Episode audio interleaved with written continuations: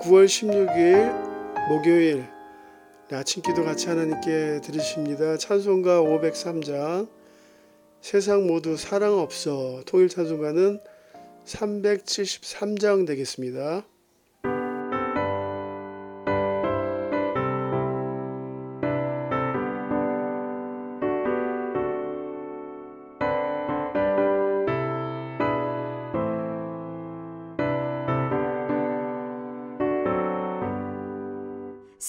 세상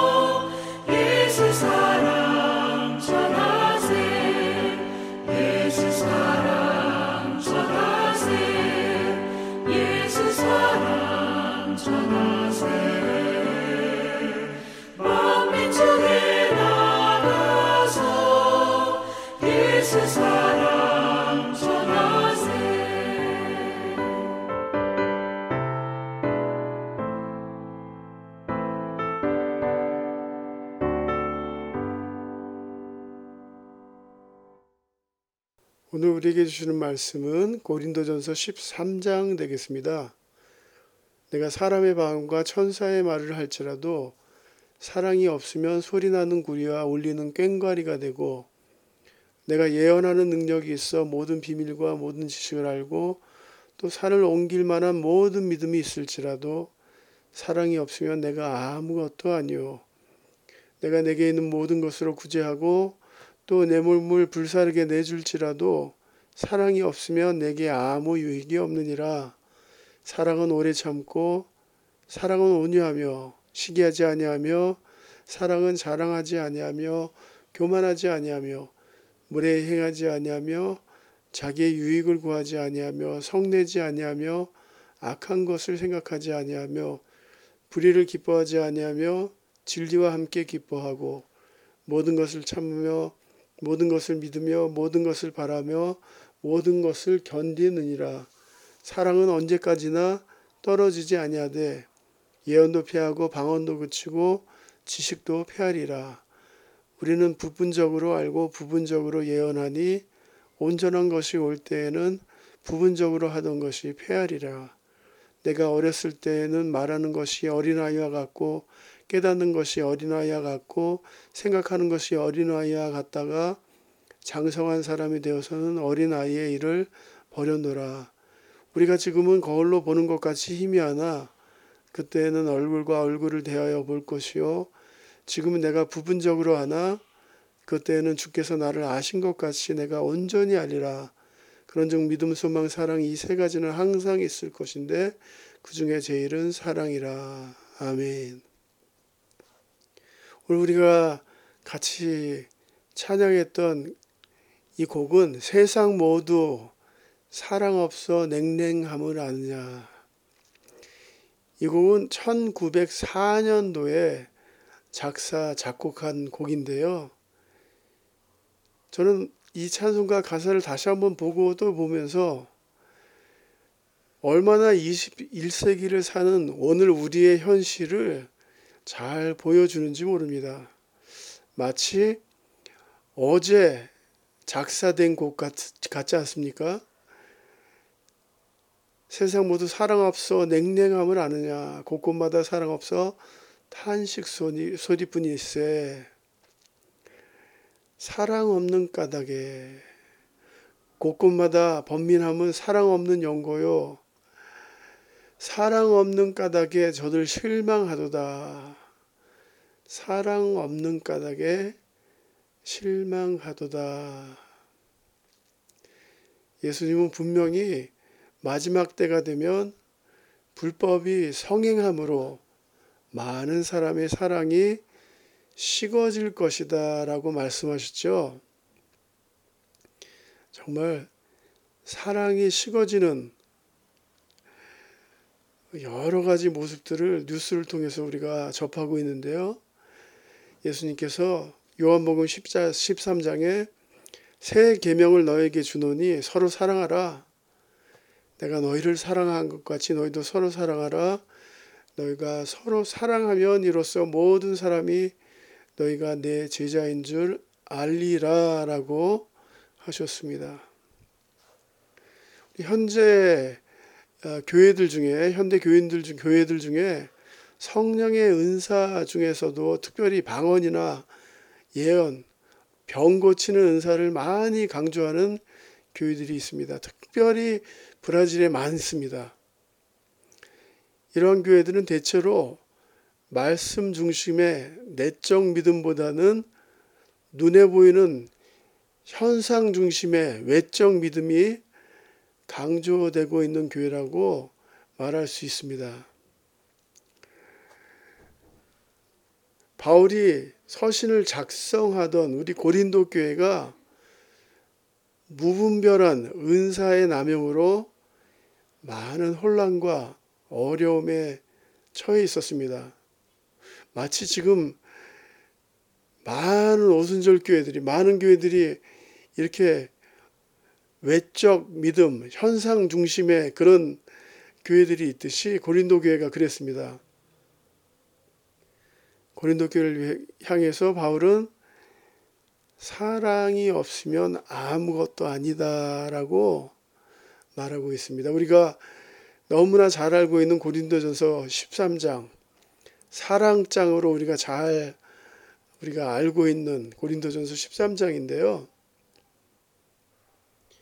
이 13장에는 1절에서 3절은 이 사랑의 중요성, 4절부터 12절은 사랑의 속성, 그리고 13절이 사랑의 우월성을 강조하고 있습니다. 우리가 잠깐 몇 가지 이 고린도전서 13장에 대해서 생각해 보고자 하는데요. 첫 번째는 이 고린도전서 13장은 사랑장으로 우리가 잘 알고 있는데요.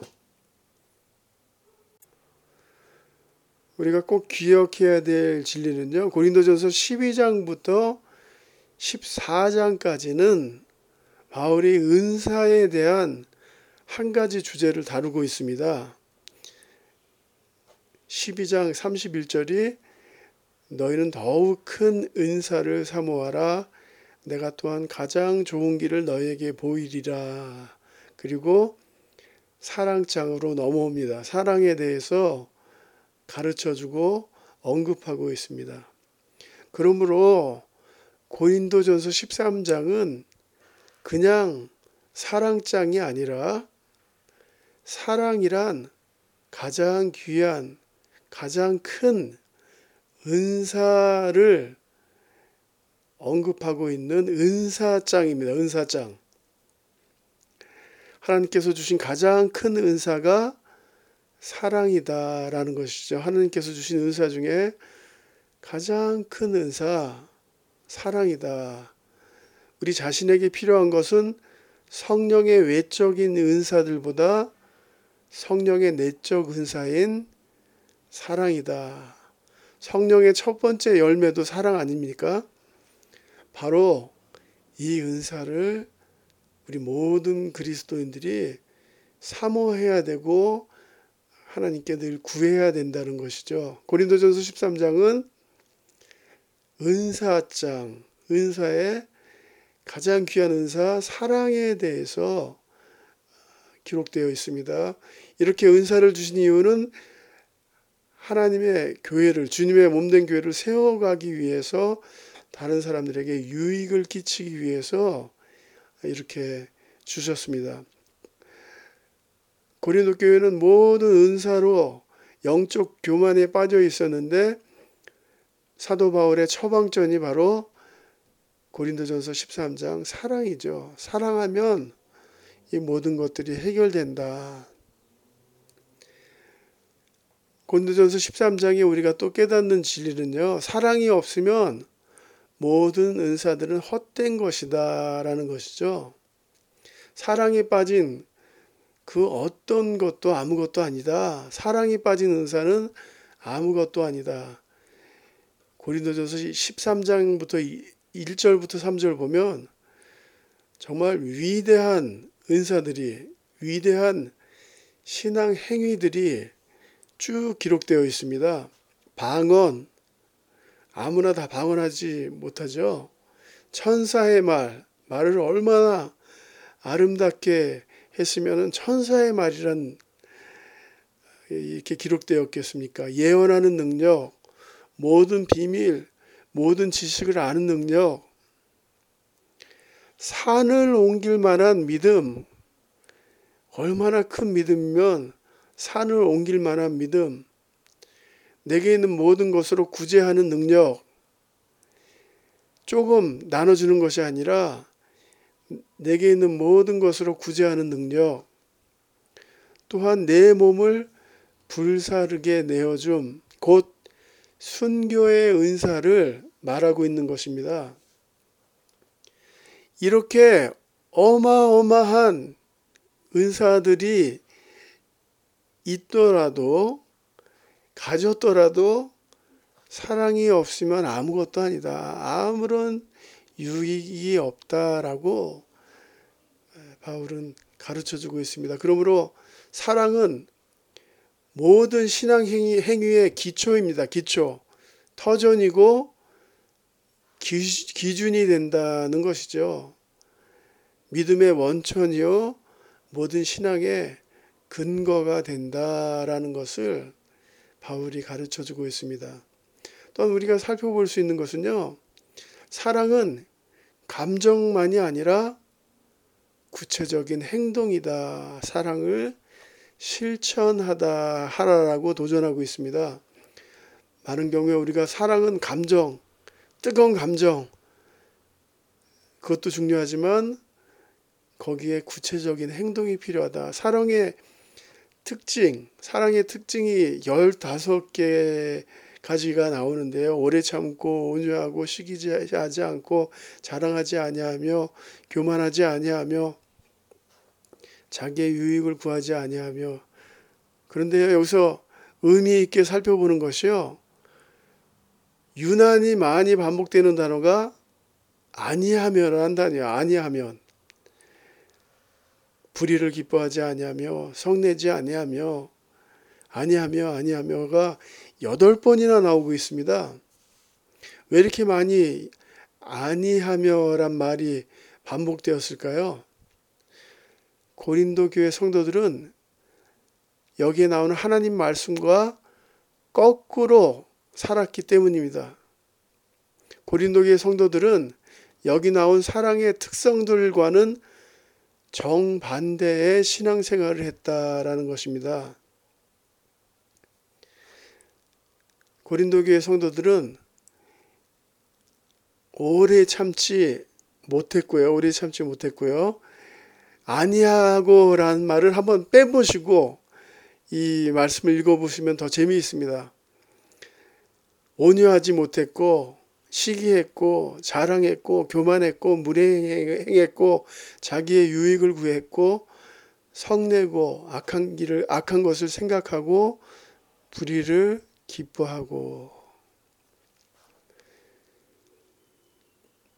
성숙한 사랑 성경이 가르쳐 주는 사랑은 하나님이 말씀 하나님 말씀대로 행동하는 것입니다. 행동하는 하나님 말씀대로 순종하는 그냥 감정이나 지식적으로 아는 그런 사랑이 아니라 하나님 말씀대로 실천하라, 실천하라.